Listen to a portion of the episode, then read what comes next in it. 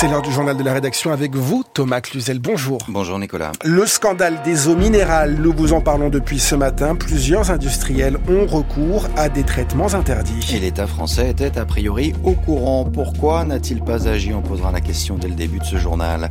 Trois semaines après sa nomination à Matignon, Gabriel Attal prononcera tout à l'heure son discours de politique générale devant l'Assemblée, sous la pression bien sûr des agriculteurs, toujours mobilisés, mais aussi, on le verra, des oppositions tout aussi euh, remontées. Quoi qu'il en soit, les agriculteurs donc entament eux leur deuxième jour de blocage autour de Paris et à cette occasion, on s'interrogera sur la place de l'agriculture dans les accords de libre-échange avec notre invitée Elvire euh, Fabry, chercheuse à l'Institut Jacques Delors. Enfin, l'actualité à l'étranger, toujours dominée par la guerre au Proche-Orient, reviendra sur cette opération organisée ce matin par l'État hébreu dans un hôpital de Cisjordanie occupé. Les forces israéliennes y ont envoyé un commando déguisé en personnel médical pour y exécuter trois hommes présentés comme des terroristes. Parce qu'elles sont naturelles, protégées a priori de toute euh, pollution et parfois même vantées pour leur qualité thérapeutique, les eaux minérales ne sont euh, pas seulement censées vous hydrater, mais aussi vous faire du bien et mieux encore maintenir votre organisme en bonne santé. Or, sauf pour les adeptes de la méthode Coué, l'enquête publiée ce matin par la cellule investigation de Radio France et le journal Le Monde risque davantage à présent de vous donner la nausée puisqu'on y apprend qu'un tiers des marques d'eau en bouteille utilisent en réalité des systèmes de purification interdit à base d'ultraviolets et autres filtres au charbon. Alors ces traitements, en l'occurrence, sont autorisés, euh, c'est vrai, pour l'eau du robinet, mais pas pour l'eau minérale, censée être naturellement pure pour être exploitée. Or, c'est là justement l'autre révélation ahurissante de cette enquête. Si les industriels ont recours à ces traitements illégaux, c'est parce qu'ils ont caché au public que l'eau qu'ils pompent est régulièrement contaminée par des bactéries ou des pesticides. Marie Dupin, bonjour. Bonjour. Vous signez cette enquête euh, pour la cellule d'investigation de Radio France. Alors au-delà du mensonge éhonté des industriels pour contourner ces pratiques illégales, ce qui étonne par ailleurs, c'est l'attitude du gouvernement. Pourquoi? Parce qu'il avait lui-même commandé un rapport administratif à l'IGAS, l'inspection générale des affaires sociales, sur le secteur des eaux embouteillées. Et dans ce rapport remis en toute confidentialité, c'était en juillet 2022, il était déjà inscrit en toutes lettres que 30% des marques d'eau en bouteille faisaient l'objet de traitements interdits et je cite qu'il ne serait pas prudent de conclure à une parfaite maîtrise du risque sanitaire. Pourquoi, dès lors, Marie, l'État a-t-il clairement fermé les yeux? En fait, il faut comprendre que tout commence il y a trois ans. Hein. C'est d'abord un salarié du groupe Alma, l'entreprise Alma qui produit les marques Cristalline, Ceinture et Châteldon, qui signale à la répression des fraudes qu'Alma traite son eau avec des filtres à charbon actif, des filtres UV, hein, donc vous l'avez dit, des traitements interdits. À ce moment-là, les enquêteurs découvrent que plusieurs industriels ont recours à ces traitements interdits, notamment la multinationale Nestlé. Et quand Nestlé apprend que la répression des fraudes enquête, eh bien l'entreprise demande et obtient un rendez-vous avec le cabinet euh, d'Agnès Pannier-Runacher, qui était à l'époque ministre délégué à l'industrie. Dans le secret du ministère, Nestlé reconnaît alors la fraude, hein, mais le gouvernement décide de ne pas saisir la justice, comme l'impose pourtant l'article 40 du Code de procédure pénale dans ce genre de cas. Le gouvernement va en effet euh, simplement commander un rapport administratif. Oui, le fameux rapport dont vous me Alors c'est Bruno Le Maire, Agnès Pannier-Runacher et Olivier Véran, qui est à l'époque ministre de la Santé, qui signent une lettre de mission hein, pour l'inspection générale des affaires euh, sociales. Cette lettre, on a pu euh, la consulter. Alors le gouvernement demande à l'IGAS de déterminer quel est l'impact de ces traitements interdits sur les eaux en bouteille en général, quel serait l'impact de l'arrêt de ces traitements interdits? Le rapport, vous l'avez dit aussi, a été remis en toute confidentialité euh, et il, révèle que 30% des marques d'eau font l'objet de traitements interdits. Euh, il révèle aussi que, à propos de Nestlé, qu'il y aurait de graves écarts entre ce que fait Nestlé et la réglementation, puisque Nestlé a dissimulé les traitements interdits derrière des armoires électriques. Et pourtant, euh, même à ce moment-là, le gouvernement n'a toujours pas saisi la justice. Il a même accordé plusieurs mois plus tard, en février dernier, lors d'une réunion interministérielle avec à la manœuvre Elisabeth Borne, une sorte de dérogation à Nestlé pour utiliser, continuer d'utiliser certains filtres non conformes, malgré l'avis contraire de plusieurs administrations.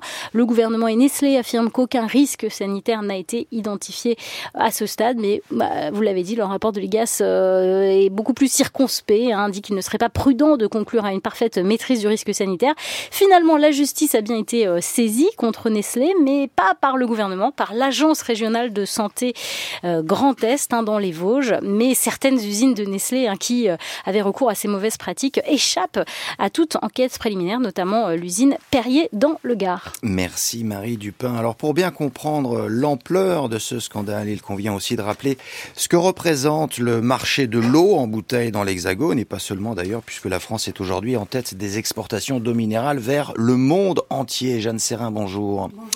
Un premier chiffre, euh, peut-être pour commencer, près de 7 milliards de litres d'eau minérale sont puisés tous les ans dans nos sous-sols. Et cela, euh, Jeanne, pour éponger une demande qui reste extrêmement importante.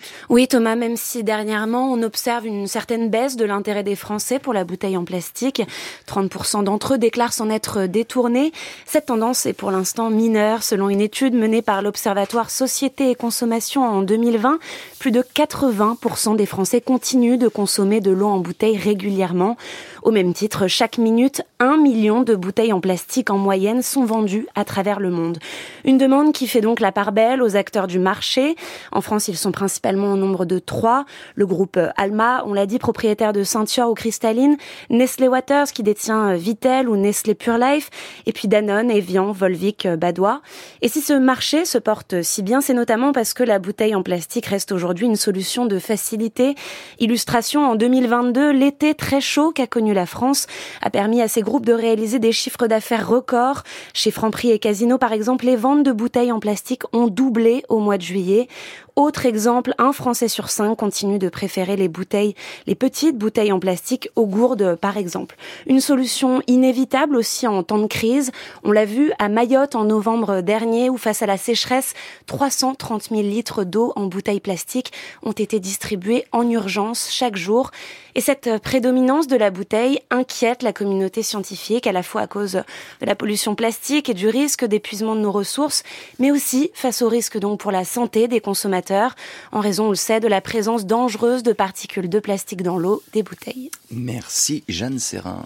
C'est aujourd'hui que les députés doivent voter l'inscription de l'IVG dans la Constitution. Oui, un vote euh, solennel et a priori sans suspense, même si certains euh, chez les Républicains et au Rassemblement national pourraient encore se diviser. À cette occasion, en revanche, la suite du chemin au Sénat apparaît, elle, beaucoup plus incertaine compte tenu des réticences de la droite majoritaire euh, au Palais du Luxembourg. À peine nommé, il avait promis de l'action et des résultats, une méthode qu'il aura finalement été contraint de mettre à l'épreuve avant même de pouvoir l'exposer et si l'on se contente d'observer aujourd'hui la colère des agriculteurs, force est de constater que celle-ci n'a toujours pas produit ses effets, à moins que les annonces qui doivent être dévoilées dans la journée par le gouvernement ne réussissent à éteindre l'incendie social. Quoi qu'il en soit, cet après-midi, pour son discours de politique générale, Gabriel Attal devra encore faire valoir sa dite méthode au Parlement, cette fois-ci, où couvre un autre feu, celui des oppositions. Le tout devant un gouvernement toujours incomplet et dans un contexte politique par ailleurs inchangé, l'absence de majorité absolue à l'Assemblée. Bref, si la déclaration de politique générale permet généralement au Premier ministre non seulement de présenter son programme, mais aussi d'affirmer son style, l'exercice promet d'être périlleux. Sans compter que la gauche, unie pour l'occasion, lui promet aussi sa première motion de censure pour répliquer euh, au choix de Gabriel Attal de ne pas solliciter de vote de confiance après son discours. Antoine Marette, bonjour. Bonjour Thomas. A priori, euh, et comme d'ailleurs toutes les précédentes euh, motions depuis le début de ce quinquennat décidément agité, elle a peu de chance d'être adopté, Antoine, du moins si la droite ne s'y rallie pas. C'est sur la base de l'article 49.2 de la Constitution qu'un groupe de la NUPES, probablement la France Insoumise, va déposer donc tout à l'heure une motion de censure après le discours de politique générale de Gabriel Attal. Le vote ne peut avoir lieu que 48 heures après. C'est donc jeudi que cette motion sera débattue. Pour qu'elle soit adoptée, euh, elle doit être votée par la majorité absolue des députés, soit 289 voix. Il faudrait donc, en plus des voix de la gauche, celles de l'extrême droite et de la droite.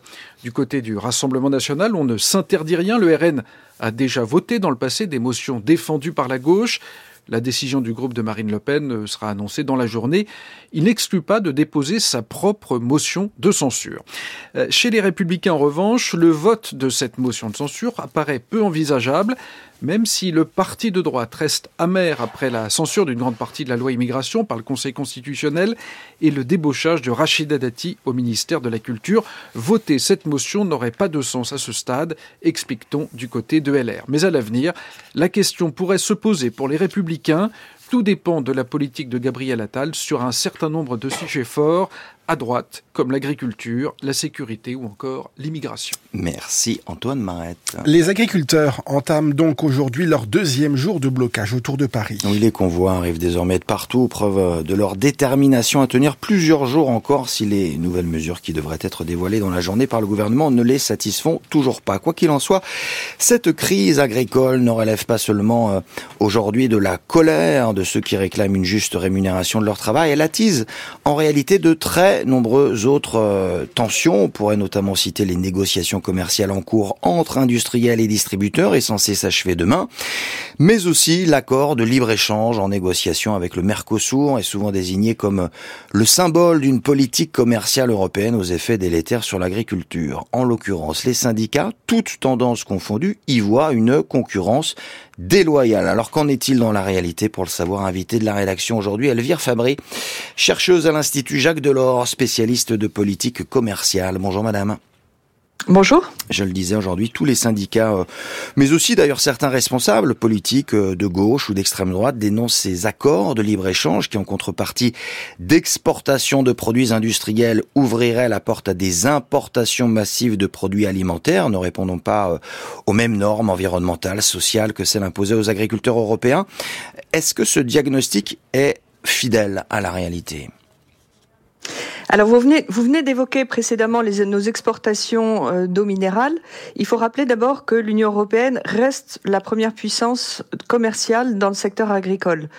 Euh, maintenant, ce qui, ce qui est vrai, c'est que dans un accord commercial qui aujourd'hui couvre beaucoup d'enjeux, des enjeux réglementaires, de, de, de, protection de la propriété intellectuelle, y compris aussi des indications géographiques qui concernent les agriculteurs, mais les conditions d'investissement euh, et, et aussi la promotion de nos normes environnementales et sociales, quand on regarde plus spécifiquement l'impact de ces accords euh, sur le secteur agricole, il faut faire la distinction entre des filières qui ont des intérêts qu'on qualifie d'offensifs parce qu'elles ont beaucoup de bénéfices à tirer de ces accords. Je pense à la filière, par exemple, euh, des vins et spiritueux ou des produits laitiers frais, tout ce qui est yaourt, fromage. Et puis des filières qui, elles, sont un peu plus défensives. Euh, qui, qui craignent davantage la concurrence d'exportation qui bénéficierait de d'abaissement des droits de douane.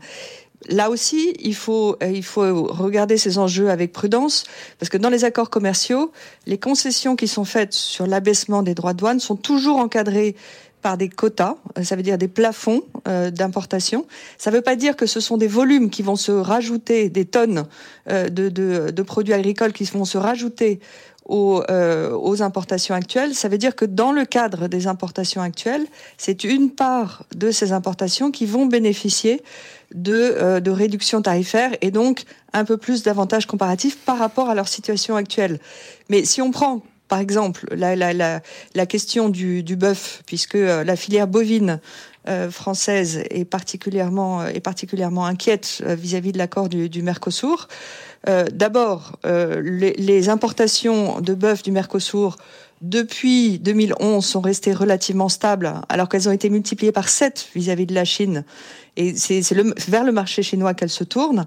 Ces importations ne représentent que 2,5% actuellement de la consommation européenne de, euh, de, de, viande bovine et les réductions tarifaires qui sont appliquées ne concerneraient que la moitié de ce pourcentage. Et il y a toujours des clauses de sauvegarde qui peuvent s'appliquer pour protéger, euh, pour suspendre ces conditions si jamais il y avait trop d'importations, euh, tout d'un coup un pic d'importation. On évoquait le, le, le, Mercosur, je me permets de vous couper, on pourrait citer euh, nombre d'autres accords de libre-échange entre euh, l'Union européenne et le Canada, la Nouvelle-Zélande, le Japon, le Vietnam. Pourquoi l'UE a-t-elle multiplié ainsi tous ces accords de, de ce type ces dernières années? Euh, D'abord parce qu'il y y a un enjeu là de diversification pour les Européens. À un moment où on fait face à une guerre commerciale, une fragmentation du commerce international et où on a besoin euh, de diversifier nos échanges, à la fois trouver des marchés à l'étranger parce que les entreprises européennes on, on, on, les entreprises qui ont, peu, qui ont pu se tourner vers les exportations ont augmenté de 25% euh, ces dernières années, alors qu'aux États-Unis, elles ont baissé de 10%. Les Européens sont vont à la recherche de, de marchés euh, de marchés étrangers et qu'aujourd'hui il y a un enjeu aussi de sécurisation d'accès à des composants critiques dont on a besoin pour toutes les technologies vertes et technologies digitales, je pense aux minerais critiques, et que ces nouveaux accords rentrent aujourd'hui aussi dans une logique sécuritaire d'accès à ces, à ces minerais critiques. Mais vous avez évoqué le Japon, vous avez évoqué le Canada les filières agricoles ont tiré des bénéfices de l'accord avec le Japon et en particulier même y compris la filière euh, bovine. Donc ce qui ce que l'on perd un peu dans certains accords, on le regagne dans d'autres. Et puis, vous évoquez le Canada. On craignait à l'époque beaucoup d'importations massives. Les, les, euh, les, les, exportateurs canadiens n'ont pas n'ont même pas exploité plus de 3% de leur quota d'exportation. C'est-à-dire qu'on voit aujourd'hui qu'on a le recul euh, de, plusieurs années d'application euh, provisoire de cet accord euh, et, que ça, ça ne s'est absolument pas traduit par euh, des importations massives. Au contraire, ce sont les Européens qui ont augmenté leurs exportations vers le Canada. Une dernière question en quelques mots, s'il vous plaît. Euh, jeudi prochain, Emmanuel Macron va donc rencontrer Ursula von der Leyen pour parler euh, notamment de la crise du monde agricole et bien sûr de cette question du Mercosur. Ce matin même, la Commission précise que les conditions d'un accord ne sont pas réunies. Est-ce que, selon vous, la France a suffisamment de poids aujourd'hui pour convaincre la Commission de renoncer à cet accord du Mercosur?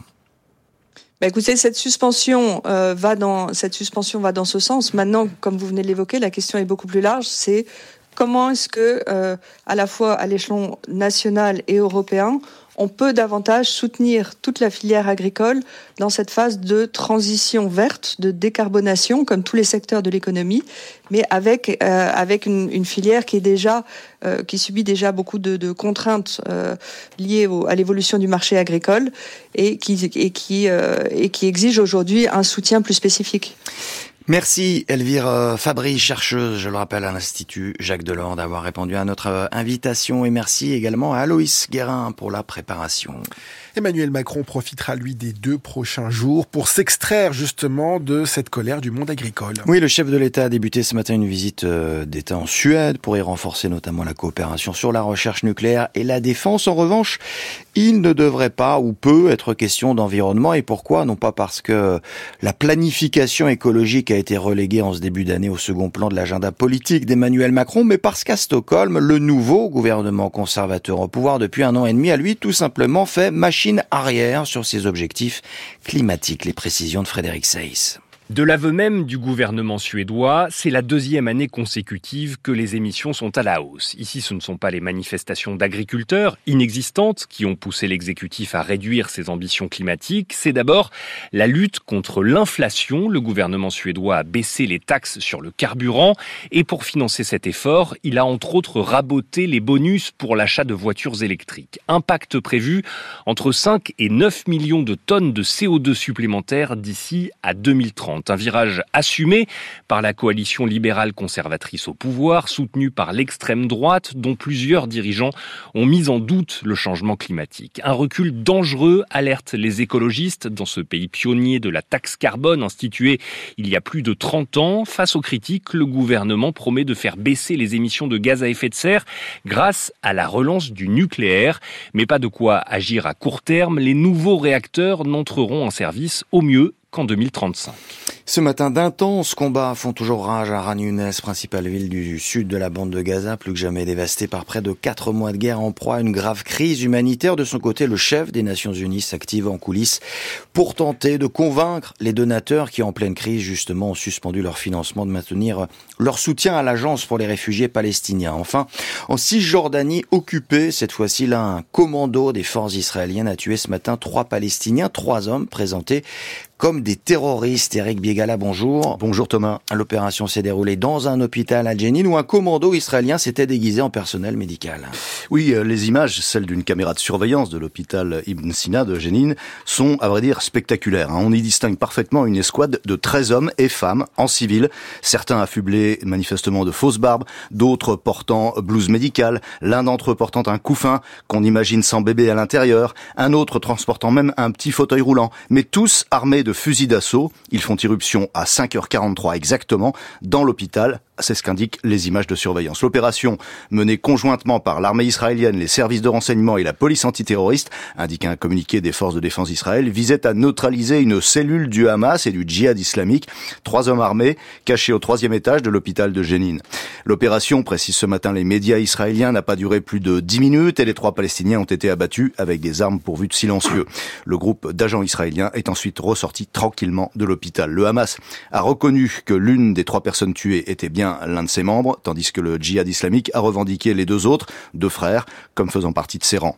Tous les trois avaient déjà participé à des attaques ou des actions armées en Cisjordanie, indique le communiqué de l'armée israélienne, et les mêmes trois hommes, poursuit le communiqué, auraient préparé, depuis leur planque de l'hôpital Ibn Sina, une opération d'ampleur, du même genre que celle du Hamas sur les kibbutz autour de Gaza le 7 octobre dernier. Merci Eric Biegala. On termine euh, avec un mot rapide du temps pour cet après-midi. Nuageux au nord, plus ensoleillé au sud, toujours dominé par des températures euh, particulièrement douces pour la saison comprise entre 9 et 20 degrés. C'est la fin de ce journal. Il a été réalisé par Nicolas Paumet. À 18h, vous avez rendez-vous avec Stanislas Vazak pour le prochain journal de la rédaction. Et tout de suite.